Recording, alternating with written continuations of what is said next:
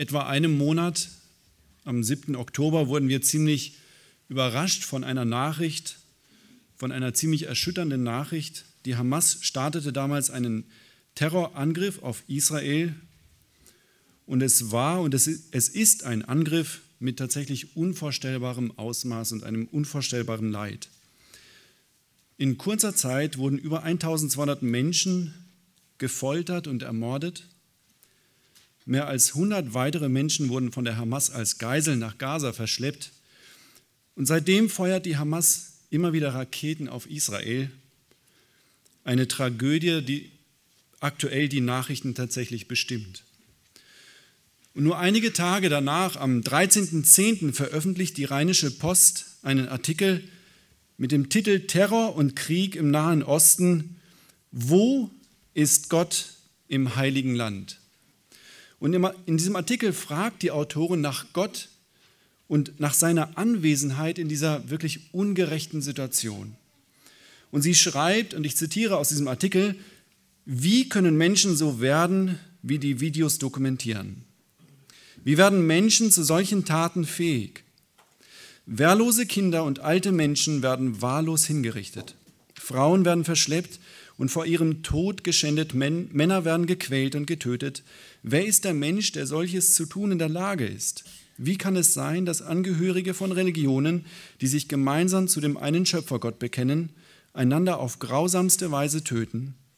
Jesus war an vielen der Orte, die heute bitter umkämpft sind, Mohammed ist der Tradition nach in Jerusalem in den Himmel entrückt worden. Wo ist Gott in diesen Tagen in seinem heiligen Land? Und dann versucht die Autorin, sich sozusagen an einen Lösungsvorschlag, der natürlich sehr an menschliche Logik anknüpft. Aber die Frage nach Gott ist die, ist die Frage, die nicht das allererste Mal gestellt wird.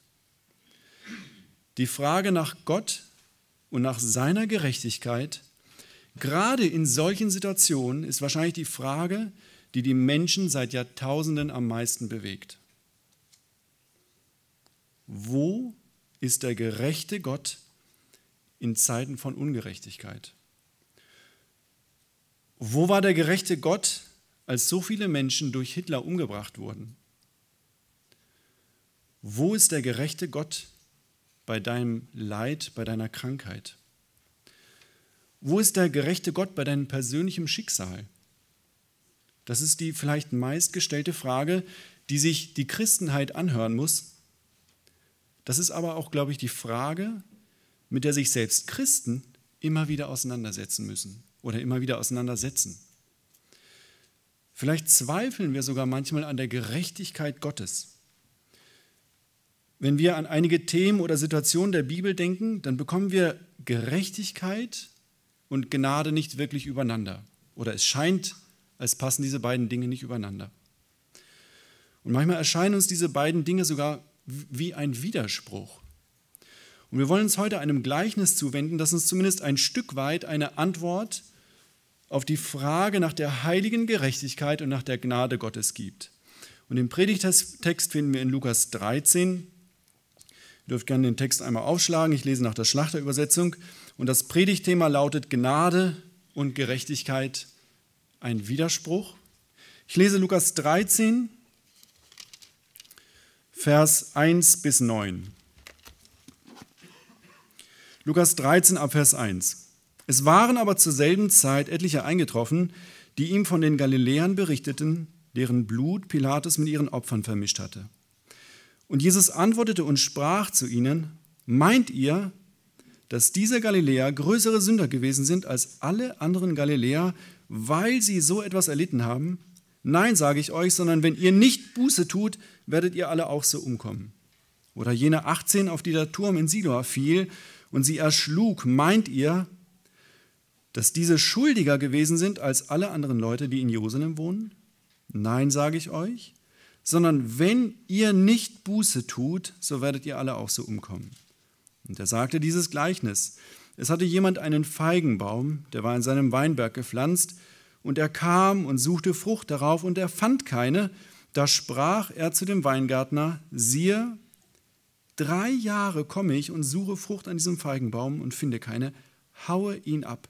Warum macht er das Land unnütz? Er aber antwortete und spricht zu ihm, Herr, lass ihn noch dieses Jahr, bis ich, ihn, bis ich um ihn gegraben und Dünger gelegt habe, ob er vielleicht doch noch Frucht bringt. Wenn nicht, so haue ihn danach ab. Nun, unmittelbar vor unserem Bibelabschnitt spricht Jesus zu Israel und er, er fordert die Juden auf, die Zeichen der Zeit zu erkennen und umzukehren.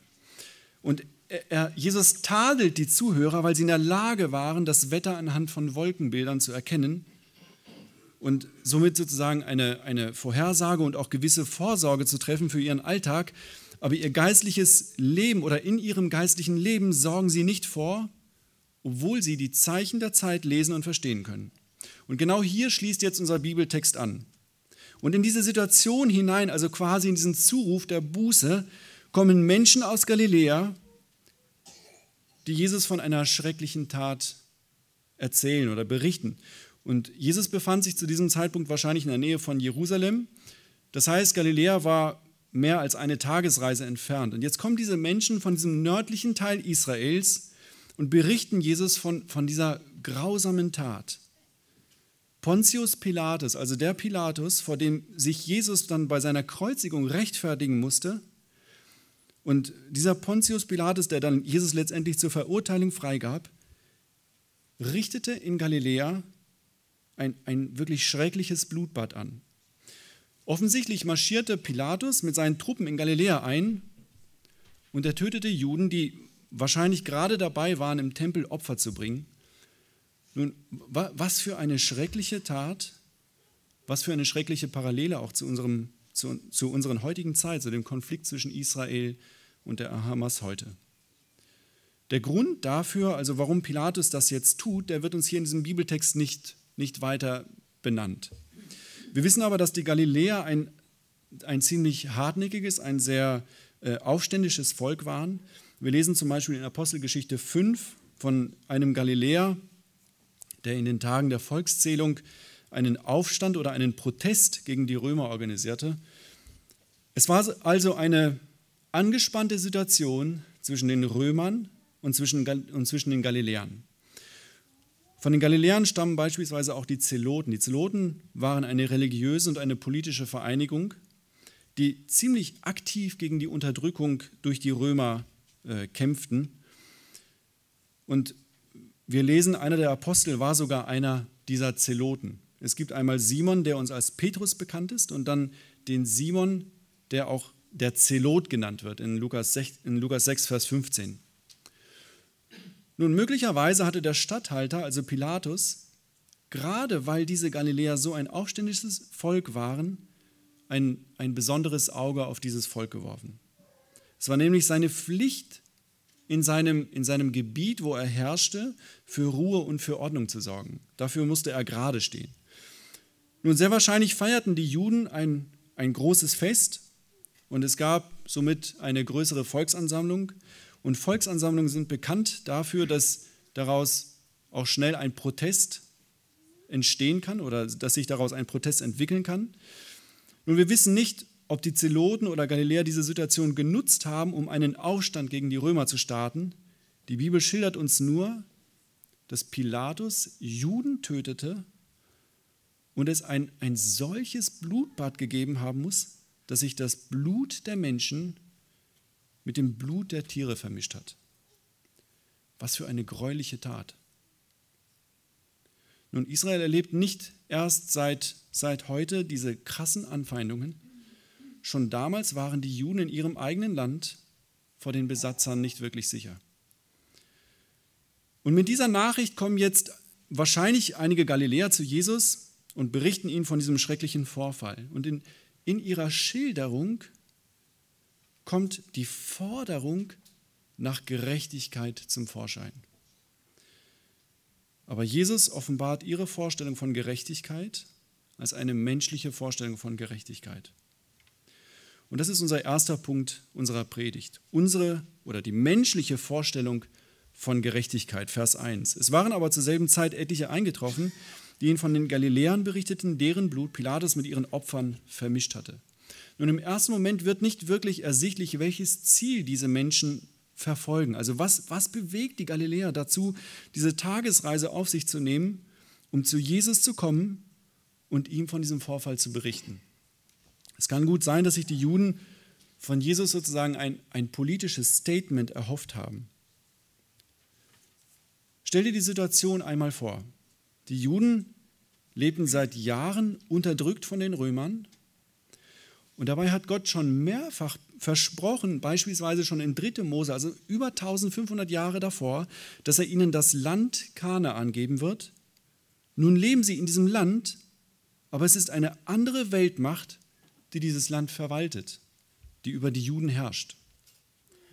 Und es ist nicht, es ist noch nicht die Erfüllung von dem, was das Volk Israel schon in den Zeiten Moses von Gott versprochen bekommen hat. Und jetzt fordern sie, dass Gott Gerechtigkeit walten lässt und die Römer aus dem Land vertreibt. Und sie sehen in Jesus jemanden, der diese Forderung nach Gerechtigkeit erfüllen kann. Aber Jesus geht auf die Forderung nach Gerechtigkeit nicht ein. Beim Einzug in Jerusalem wird die Hoffnung der Juden nochmal sichtbar. Jesus reitet nach Jerusalem äh, ein und äh, um ihn herum sind viele Menschen und sie glauben, dass jetzt dieser Zeitpunkt gekommen ist, wo Gott Gerechtigkeit walten lässt und die Römer aus ihrem Land vertreibt. Und sie singen in Markus 11, Vers 10, lesen wir, gepriesen sei das Reich unseres Vaters David, das kommt im Namen des Herrn Hosiana in der Höhe. Also die Juden erhofften sich, dass mit Jesus das Reich Davids kommen würde und damit das Versprechen Gottes vollkommen in Erfüllung gehen würde. Und es wird tatsächlich noch geschehen. Aber Jesus gibt in dieser wirklich herausfordernden Situation für Israel kein politisches Statement ab. Stell dir das nochmal vor. Das auserwählte Volk Gottes erlebt ähnlich wie in unseren Tagen einen wirklich fürchterlichen Angriff auf das eigene Volk. Die Römer marschieren in Galiläa ein und sie töten Juden, während sie opfern. Nun, wir sehen in unserer Zeit, was für eine mediale Welle auf uns zukommt. Aber Jesus, Jesus geht auf diese Ungerechtigkeit nicht ein. Wir werden nachher sehen, warum er es tut. Er deckt nämlich ein viel größeres Problem der Juden auf. Nun ein weiterer möglicher Grund, warum die Juden, also diese, wahrscheinlich die Galiläer, zu Jesus mit diesem Bericht kommen, ist der Konflikt zwischen dem Nord- und zwischen dem Südreich. Vielleicht ähnlich wie in unserer Zeit die Spannung zwischen Ost- und Westdeutschland. In der Geschichte war es so, dass sich Israel nach dem König Salomo in das Nord- und Südreich teilte. Und das Nordreich war geprägt von ausschließlich gottlosen Königen. Es gab viel Götzendienst, es gab viel Unmoral in Israel. Das Südreich hingegen hatte immer wieder gottesfürchtige Könige. Und das führte zu einem Konflikt zwischen dem Nord- und Südreich. Man sah das Nordreich als das abgefallene Volk an. Und in Johannes 1 sagt, Nathanael über das Nordreich, was, also kann aus Nazareth etwas Gutes kommen. Mit anderen Worten, kann aus dem Nordreich Israel etwas Gutes kommen. Nun, auch wenn diese Teilung nach der Rückführung aus dem Exil so nicht mehr bestand, war dieser Konflikt immer noch zu spüren. Und man sah sich aufgrund der Geschichte als gerechter an als die Menschen im Nordreich Israels. Nun, bei den Leuten, die Jesus diesen Bericht bringen, schwingt aber noch ein weiterer Aspekt mit. Warum mussten diese Galiläer sterben? Was haben sie getan, dass sie dieses Unglück getroffen hat. Wo war der gerechte Gott in dieser Situation? Wenn es einen gerechten Gott gibt, wo war er dann in dieser schrecklichen Situation? Nun, es waren Menschen, die dem Gott Israels ihre Opfer darbrachten oder ihre Opfer darbringen wollten.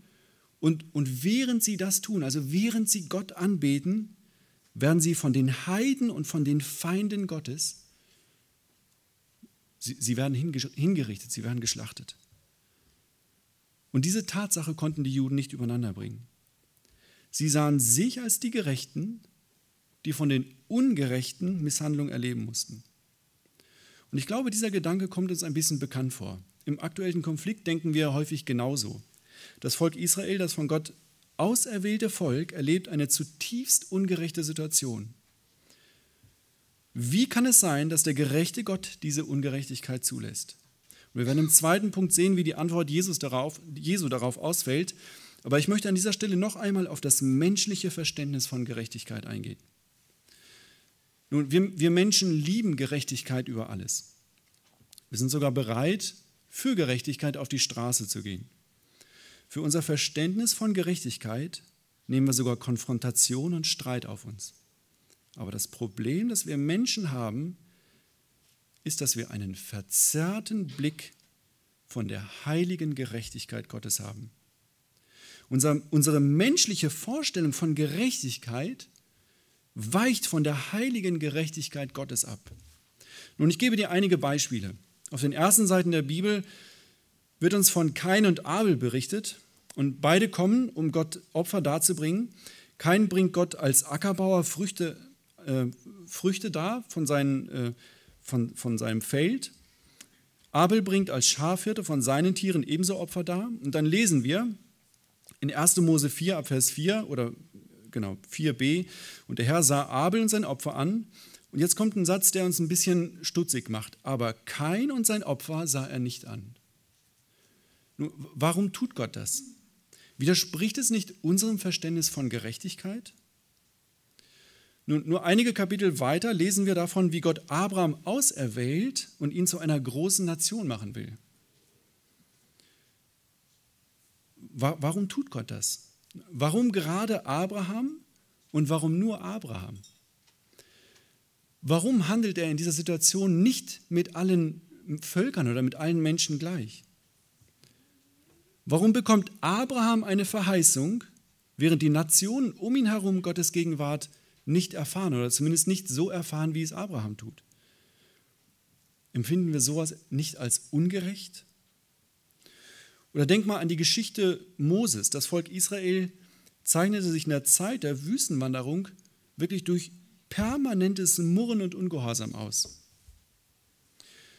Und Gott bestraft das Volk Israel, aber wir sehen auch, wie, wie gnädig Gott mit dem Volk Israel ist. Mose ist in der ganzen Situation Gott wirklich treu und gehorsam. Und jetzt kommt eine Situation, in der Mose Gott nicht zu 100% gehorsam ist. Er schlägt den Stein, obwohl er zum Stein reden soll, aus dem dann Wasser kommt. Und was tut Gott?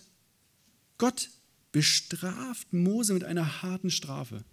Mose darf nicht in das heilige Land einziehen. Und jetzt vergleich mal Moses Leben mit dem Leben des Volkes Israel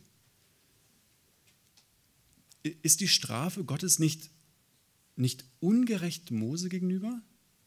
Ist die Strafe nicht irgendwie unverhältnismäßig?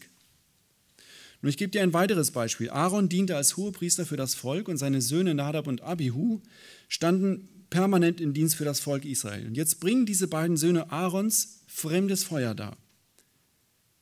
Und Gott bestraft sie auf der Stelle, ohne dass sie Abschied nehmen können, mit dem Tod.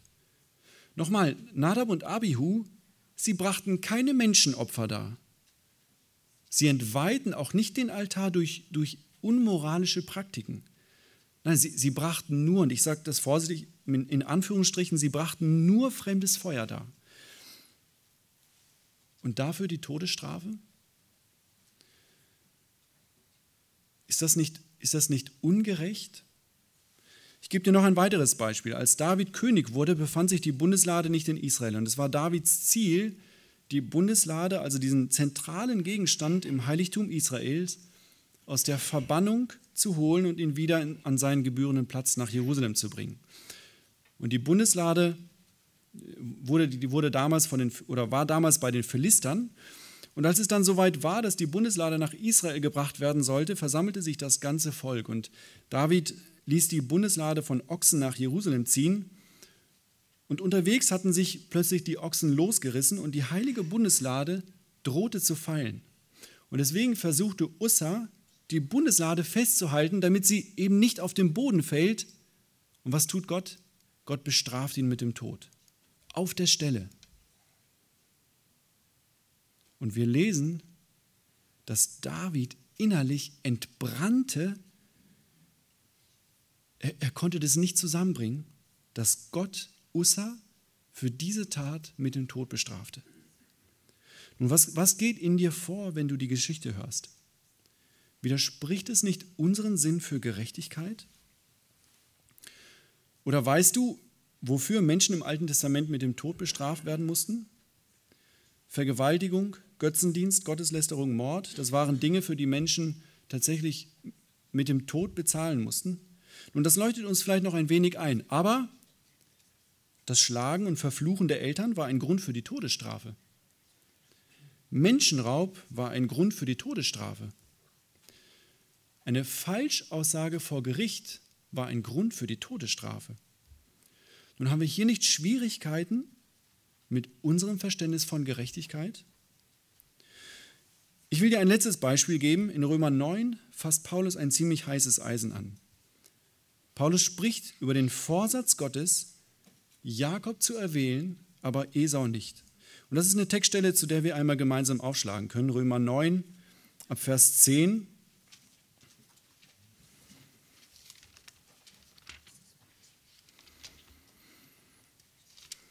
Römer 9, Vers 10, und da sagt Paulus, und nicht allein dies, sondern auch, als Rebekka von ein und demselben von unserem Vater Isaac schwanger war. Und jetzt beschreibt Paulus den Zeitpunkt, als die Kinder noch nicht geboren waren und weder Gutes noch Böses getan hatten. Und jetzt beschreibt Paulus das Ziel, damit der gemäß der Auserwählung gefasste Vorsatz Gottes bestehen bleibe, nicht aufgrund von Werken, sondern aufgrund des Berufenden wurde zu ihr gesagt, der Ältere wird dem Jüngeren dienen, wie auch geschrieben steht, Jakob habe ich geliebt, Esau aber habe ich, habe ich gehasst. Und jetzt nimmt Paulus unsere Gedanken vorweg. Er sagt, was wollen wir nun sagen? Ist etwa Ungerechtigkeit bei Gott? Das sei ferne. Nur die Frage der Erwählung ist seit jeher tatsächlich ein Reizthema. Und mir geht es heute nicht darum, eine Antwort darauf zu liefern, aber die Bibel spricht darüber, dass Gott uns auserwählt hat und das nicht erst mit unserer Bekehrung und auch nicht mit dem Tod Jesu Christi oder ab dem Zeitpunkt des Todes Jesu Christi, sondern bevor er die Welt geschaffen hat. Und wir versuchen krampfhaft eine für uns logische Erklärung für die Auserwählung zu finden. Nun, warum? Weil die Lehre der Auserwählung nicht in unser menschliches Denken von Gerechtigkeit passt. Für uns ist es unvereinbar, dass Gott Menschen auserwählt und andere wiederum nicht. Aber nur weil wir, weil wir Gottes Handeln nicht verstehen, heißt es noch lange nicht, dass wir im Recht sind. Paulus fragt, ist etwa Ungerechtigkeit bei Gott? Also ist Gott etwa ungerecht? Und dann sagt er, das sei ferne. Also niemals. Es gibt keine Ungerechtigkeit bei Gott. Und das nur nebenbei, Paulus versucht auch Gottes Handeln, also die, die Frage der Auserwählung Jakobs, noch nicht einmal zu erklären. Stattdessen sagt Paulus in Vers 20, also im gleichen Kapitel Römer 9, Vers 20, ja, o oh Mensch, wer bist denn du, dass du mit Gott rechten willst, also dass du Gott Gerechtigkeit erklären willst?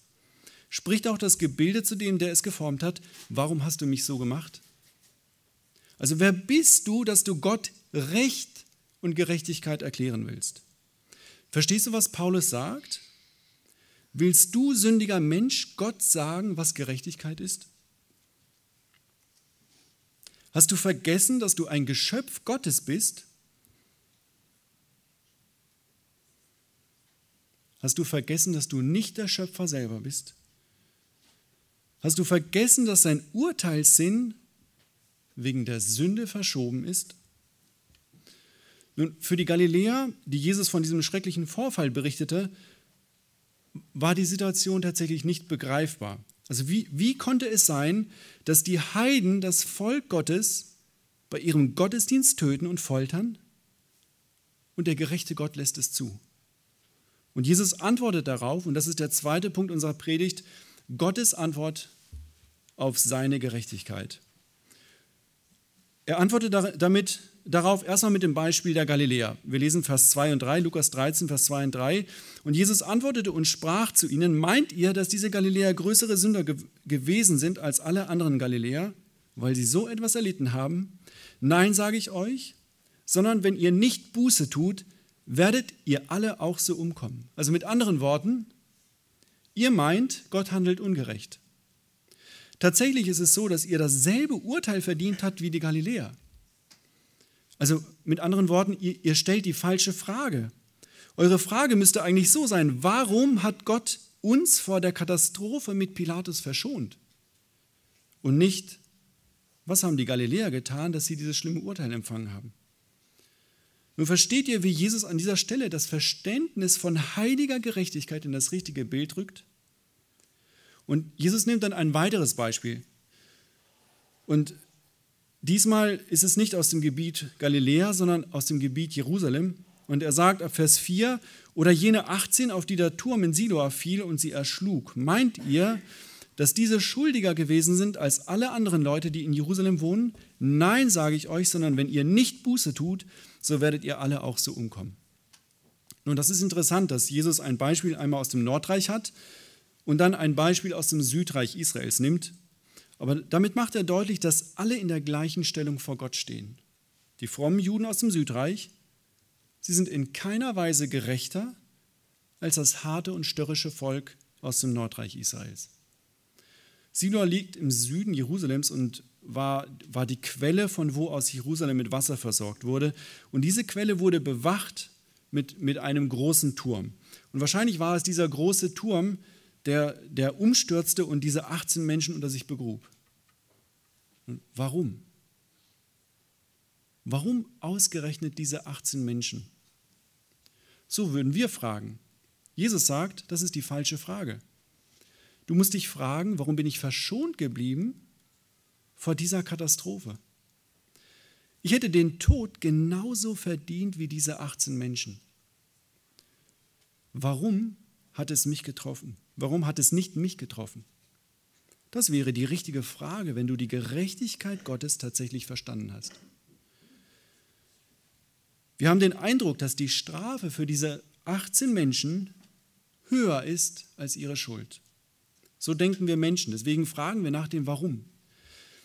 Gehe noch, noch einmal zurück zu Nadab und Abihu. Und ich möchte an dieser Stelle einmal Sproul zitieren aus seinem Buch Die Heiligkeit Gottes. Und er sagt, mit unserer Vorstellung von Gerechtigkeit ist der Gedanke verbunden, dass die Bestrafung der Übertretung entsprechen muss. Und wenn die Strafe größer ist als das Vergehen, dann handelt es sich um Ungerechtigkeit. Die Schrift, die Schrift verdeutlicht, dass Nadab und Abihu nicht aus Unkenntnis handelten und deswegen keine Entschuldigung für ihre Sünde vorbringen konnten. Gott hatte ihnen seine Anweisung klar und deutlich gegeben. Sie wussten, dass es ihnen nicht erlaubt war, fremdes Feuer auf den Altar darzubringen. Dass sie gesündigt hatten, können wir leicht einsehen. Aber sie hätten nie im Leben auch nur daran gedacht, dass ihre Sünde so ernst sein und Gottes sofortiges Gericht nach sich ziehen würde, sodass sie starben. An, an dem Beispiel von Nadab und Abihu wird tatsächlich die heilige Gerechtigkeit Gottes offenbar. Und Jesus zeigt die, die, die Gerechtigkeit Gottes an einem weiteren Beispiel, an dem Gleichnis von diesem Feigenbaum. Wir lesen ab Vers 6, und er sagte dieses Gleichnis, es hatte jemand einen Feigenbaum, der war in seinem Weinberg gepflanzt, und er kam und suchte Frucht darauf und fand keine. Da sprach er zu dem Weingärtner, siehe, drei Jahre komme ich und suche Frucht an diesem Feigenbaum und finde keine. Haue ihn ab, warum macht er das Land unnütz? Er aber antwortete und sprach zu ihm, Herr, lass ihn noch dieses Jahr, bis ich um ihn gegraben und Dünger gelegt habe, ob er vielleicht doch noch Frucht bringt. Wenn nicht, so haue ihn danach ab. Nun, dieses Gleichnis hat natürlich einen, einen besonderen Bezug zu Israel. Israel wird in der Bibel immer wieder mit dem, mit dem Feigenbaum verglichen, aber nichtsdestotrotz veranschaulicht Jesus hier ein Prinzip, das für alle Menschen gilt. Jesus zeigt unmissverständlich, unmissverständlich auf, dass Gottes Gerechtigkeit Gericht mit sich bringt. Wir lesen in Römer 3 ab Vers 5, wenn aber unsere Ungerechtigkeit Gottes Gerechtigkeit beweist, was sollen wir sagen? Ist Gott etwa ungerecht, wenn er das Zorngericht verhängt? Klammer auf, und jetzt kommen, kommen Paulus seine Gedanken, ähnlich wie in Römer 9. Ich rede nach Menschenweise, also ich rede nach menschlicher Logik, Klammer zu. Das sei ferne, wie könnte Gott sonst die Welt richten? Also Paulus sagt, ist Gott ungerecht, wenn er über uns Menschen das Gericht bringt? Nun, wir Menschen neigen dazu zu sagen, Gott ist ungerecht, wenn er nicht jedem seine Gnade anbietet. Paulus fragt genau andersrum. Ist Gott ungerecht, wenn er über uns Menschen das Gericht bringt? Nun, wie auch immer das Gericht aussieht, ob so wie in Galiläa oder in Siloa oder der aktuellen Situation in Israel oder mit dem Zorngericht am Ende des Tages, ist Gott ungerecht? Und Paulus fügt bewusst hinzu, ich rede nach menschlicher Logik, also ich rede nach Menschenweise. Ich will an dieser Stelle noch einmal Sproul zitieren. Er sagt, es mag unser Anliegen sein, dass Gott uns im menschlichen Bereich zur Gerechtigkeit verhilft. Aber wir wären absolut Narren, wenn wir um Gerechtigkeit von seiner Seite bitten würden. Nun, warum wären wir Narren? In dem Moment, wo wir um, um Gottes Gerechtigkeit beten, erbitten wir unser eigenes Urteil. Wenn der Feigenbaum nach Gerechtigkeit beten würde, dann müsste der Weingärtner den Baum schon viel früher abgehauen haben. Jesus beschreibt den Weingärtner, der, der wirklich viel Geduld und Liebe hat, der drei ganze Jahre Fürsorge trägt und der Hoffnung hat, dass dieser Feigenbaum Frucht bringt. Der Weingärtner hätte alles Recht gehabt, diesen Feigenbaum schon im ersten Jahr im Prinzip abzuhauen. Das wäre Gerechtigkeit. Und genauso ist es mit uns Menschen. Manchmal gewinnen wir den Eindruck, dass wir ein Anrecht auf Gottes Gnade haben. Wir gewinnen den Eindruck, dass wir ein Anrecht auf das ewige Leben haben. Manchmal denken wir, Gott wäre ungerecht, wenn er seine Gnade zurückhält. Und denk nochmal an das Beispiel von Jakob und Esau. Die Bibel zeigt uns aber ein ganz anderes Bild. Wir lesen in Römer 3, Vers 23, denn alle haben gesündigt und verfehlen die Herrlichkeit, die sie vor Gott haben. Das ist dein Stand, das ist mein Stand. Du verfehlst mit deinem Leben die Herrlichkeit Gottes. Wenn du in dieser Situation nach Gerechtigkeit verlangst, dann bedeutet es dein Urteil. Ich will nochmal Sproul zitieren aus, aus dem Buch, das ich vorhin auch schon gesagt hat, oder genannt habe. Er sagt, nehmen wir einmal an, zehn Menschen sündigen, indem sie alle die gleiche Sünde begehen. Nehmen wir weiter an, Gott strafe fünf davon und sei den anderen fünf gnädig. Wäre das ungerecht? Nein, in diesem Fall wäre, wären fünf Leute gerecht behandelt und fünf begnadigt worden, aber niemand würde ungerecht behandelt worden. Und er, schreibt weiter, wir neigen zur folgenden Annahme. Wenn Gott den fünf Leuten seine Gnade zugeeignet hat, hätte er mit den anderen fünf ebenso handeln müssen. Aber warum denken wir so? Er ist niemals dazu verpflichtet, gnädig zu sein. Falls er neun Menschen von zehn seine Gnade zukommen lässt, kann der Zehnte nicht sagen, ihm sei Unrecht geschehen. Gott schuldet uns keine Gnade. Und er ist nicht verpflichtet, alle Menschen gleich zu behandeln. Er schreibt weiter, vielleicht soll ich das noch einmal etwas deutlicher sagen. Gott ist niemals verpflichtet, alle Menschen gleich zu behandeln. Wenn Gott je ungerecht zu uns wäre, hätten wir Grund zur Klage. Aber dass er meinem Nachbar seine Gnade schenkt, gibt mir nicht das Recht, auch für mich Gnade einzufordern. Nun, wenn du dir ganz ehrlich dein Leben anschaust, dann wäre es nur gerecht, wenn Gott dich mit der ewigen Verdammnis bestraft hätte. Und das tut Gott tatsächlich auch mit unbußfertigen Menschen. Aber Gott zeigt in dieser für uns wirklich auswegslosen Situation einen Ausweg. Und dieser Ausweg ist Jesus Christus. Dieser Ausweg ist die Gerechtigkeit Jesu Christi. Und das ist unser dritter Punkt. Gottes Ausweg, die Gerechtigkeit Jesu Christi.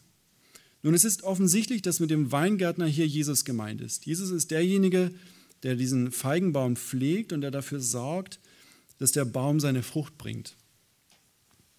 Wenn, der Wein, wenn, wenn dieser Feigenbaum seine Frucht bringt, dann ist es nicht der Verdienst dieses Feigenbaums. Nein, es ist der Verdienst des Weingärtners. Ohne die Pflege des Weingärtners wäre der Baum aus, dem, aus diesem Gleichnis schon lange eingegangen. Aber dadurch, dass sich der, der Weingärtner intensiv um, äh, um diesen Baum kümmert, besteht die Hoffnung, dass dieser Baum die Frucht bringt, die er bringen soll. Und die Frucht erwähnt Jesus tatsächlich auch zweimal. Wir lesen in Lukas 13, Vers 3, Nein, sage ich euch, sondern wenn ihr nicht Buße tut. Und dann zwei Verse weiter in Vers 5 sagt er dasselbe. Nein, sage ich euch, sondern wenn ihr nicht Buße tut. Also Gott fordert von uns die Frucht der Buße. Nun, was heißt das konkret? Buße bedeutet, dass du dich mit deiner, mit deiner ganzen Existenz zu dem allein wahren Gott wendest. Buße bedeutet, dass du anerkennst, dass du sündig bist und dass du damit unter das gerechte Gericht Gottes fällst. Buße bedeutet, dass du Vergebung der Sünden durch Jesus Christus brauchst, um ein sinnvolles und ein ewiges Leben haben zu können. Buße bedeutet, dass du Gott als deinen König wirklich in allen Bereichen anerkennst. Und diese Frucht kannst du nie, nie von dir alleine wirken.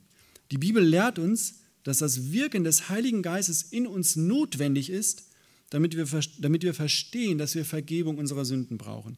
Wir lesen in Römer 2, Vers 4, oder verachtest du den Reichtum seiner Güte, Geduld und Langmut und erkennst nicht, dass dich Gottes Güte zur Buße leite? Nun verstehst du, was Gnade ist? Oder was Gnade bedeutet? Gnade bedeutet, wenn dich Gottes Güte zur Buße leitet. Du kannst nicht Buße tun, ohne dass Gott das in dir wirkt. Allein, dass Gott das tut, zeigt, wie gnädig er mit dir ist. Nun, ist, ist Gott dir dieses Wirken schuldig? Nein, aber er tut es, weil er gnädig und liebevoll ist. Ohne dieser Frucht bist du dem gerechten Zorn Gottes ausgeliefert. Ohne der Frucht der Buße erhältst du das Urteil, das du gerechterweise erhalten musst, das du tatsächlich verdient hast. Aber Gott schafft einen Ausweg in der Person Jesu Christi. Und an diesem Punkt wird deutlich, dass Gnade und Gerechtigkeit kein Widerspruch ist. Wenn du Buße tust, wirkt Gott gleichzeitig Gnade und Gerechtigkeit. Nun, wie würdest du Gnade beschreiben? Wenn wir über Gnade denken, dann denken wir häufig an, ein, an, an menschliches Verhalten. Wenn dir irgendjemand Schaden zugefügt hat und du ihm gnädig gegenüber bist, dann meinen wir häufig damit, dass wir die Schuld vergessen und so tun, als wäre nichts geschehen. Das ist nicht Gottes Gnade. Diese Art von Gnade wäre tatsächlich ungerecht. Wenn du Buße tust, dann tut Gott nicht so, als wäre deine Schuld einfach vergessen. Nein, sondern er legt deine Schuld auf Jesus Christus, damit Gott eben weiterhin gerecht ist. Und Jesus Christus trägt die Strafe für deine Schuld. Das ist Gnade, weil er das Opfer Jesu Christi für deine Schuld anerkennt. Und in dieser Situation wird klar, dass Gnade und Gerechtigkeit kein Widerspruch, sondern zwei unzertrennbare Dinge der Errettung sind. Wir lesen in Römer 3, Vers 21, jetzt aber ist außerhalb des Gesetzes die Gerechtigkeit Gottes offenbar geworden oder offenbar gemacht worden, die, die von dem Gesetz und den Propheten bezeugt wird, nämlich die Gerechtigkeit Gottes durch den Glauben an Jesus Christus, die zu allen und auf alle kommt, die glauben, denn es ist kein Unterschied. Also die Gerechtigkeit durch den Glauben an Jesus ist der einzige Weg für uns Menschen, wieder in eine geordnete Beziehung zu unserem Schöpfer Gott zu kommen. Und wenn du diese Beziehung immer noch nicht geklärt hast, dann bitte ich dich, dass du dich mit Gottes Gerechtigkeit und mit deiner Ungerechtigkeit auseinandersetzt. Bete zu Gott, dass er dir deine Abhängigkeit von ihm tatsächlich offenbart, dass er dir deine Schuld zeigt und dass er durch seinen Geist in deinem Herzen wirklich Buße wirkt. Martin Luther sagte einmal, im gewöhnlichen Leben nennt man Gerechtigkeit die Tugend, die einem gibt, was sein ist. In der Schrift ist der Glaube an Jesus die Gerechtigkeit. Ohne diese Gerechtigkeit bist du tatsächlich auf deine eigene Gerechtigkeit angewiesen und die bringt dir kein Leben. Deine eigene Gerechtigkeit bringt dir Trennung und ewige Strafe. Nun, aber wenn du bereits Gottes Kind bist, dann solltest du dich immer wieder an die heilige Gerechtigkeit und an die Gnade Gottes erinnern. Vielleicht bist du in dieser Situation, wo du Gott in, in gewisser Weise vorschreiben willst, was Gerechtigkeit ist. Dann warnt Paulus dich, mit Gott zu rechten. Erinnere dich daran, wo du herkommst. Du warst Gottes Feind und er hat dir allein aus Gnade die Gerechtigkeit einer anderen Person übertragen der Person Jesu Christi. Wer bist du, dass du in deiner aus Gnade gerechtfertigten Stellung Gott Gerechtigkeit erklären willst. Deine Rechtfertigung, deine Gerechtigkeit sollte, sollte eine einzige Reaktion hervorrufen. Und das ist die Anbetung des gerechten und des gnädigen Gottes. Erinnere dich daran, erinnere dich an die Gerechtigkeit und an die Gnade Gottes. Diese beiden Dinge helfen uns, unseren Stand unserem Schöpfer Gott gegenüber zu verstehen. Diese beiden Dinge machen uns wirklich demütig vor Gott und bringen uns zwangsläufig in eine Anbetung Gottes. Lies Gottes Wort, um mehr von seinem Wesen zu verstehen, mehr von, seiner, von, von seinem gerechten Handeln und von seiner Gnade zu verstehen. Nimm ein gutes Buch dazu. Ich habe heute ein paar Mal aus dem äh, Buch von R.C. Sproul zitiert, Die Heiligkeit Gottes.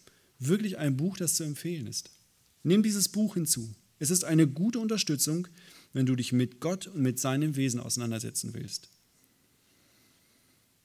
Nun, wir erleben zurzeit einen, einen ziemlich krassen Konflikt in Israel. Und vielleicht fragen wir danach, warum Gott zulässt, dass so viele Menschen von seinem auserwählten Volk sterben müssen. Wir verstehen, dass Gott irgendwie einen Plan hat mit Israel und trotzdem haben wir den Eindruck, dass es, dass es ungerecht ist, wie Gott handelt oder was Gott zulässt. Wenn wir den Bibelabschnitt aus Lukas 13 verstanden haben, dann müsste unsere Frage heute anders ausfallen. Warum lässt Gott mich diese Gnade erleben, dass ich nicht einer der tausend Opfer der Hamas geworden bin? Warum hat Gott mich in seiner heiligen Gerechtigkeit immer noch vor einem Urteil verschont, wie es Nadab und Abihu beispielsweise erlebt haben? Oder wie es Ussa erlebt hat? Oder wie es Ananias und Sapphira erlebt haben? Diese Frage können wir tatsächlich nur mit der Gnade und mit der Barmherzigkeit Gottes beantworten. Und diese Tatsache sollte uns wirklich demütig machen vor dem souveränen und über alle Dinge erhabenen Gott. Wenn wir den Bibeltext für uns nochmal zusammenfassen, dann können wir drei Punkte mitnehmen. Erstens, wir Menschen haben eine verstellte Vorstellung von, von Gerechtigkeit. Unsere Vorstellung weicht häufig von Gottes heiliger Gerechtigkeit ab. Und der Grund dafür ist unsere sündige Natur. Wir neigen dazu, Gott vorschreiben zu wollen, was gerecht und was ungerecht ist. Aber uns sollte bewusst sein, was es bedeutet, wenn wir die Gerechtigkeit Gottes fordern. Die Gerechtigkeit Gottes an uns Menschen bedeutet unser Gericht. Im zweiten Punkt macht Jesus deutlich, wie die heilige Gerechtigkeit Gottes aussieht. Gottes heilige Gerechtigkeit bedeutet unser Urteil, aber Gott hat in Jesus Christus einen Ausweg gezeigt.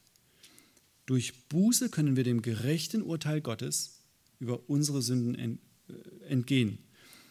Und das war der dritte Punkt. Wir können dem gerechten Urteil nur entgehen, wenn wir die Gerechtigkeit Jesu Christi zugesprochen bekommen. Die Gerechtigkeit Jesu Christi ist der einzige Weg zum ewigen Leben.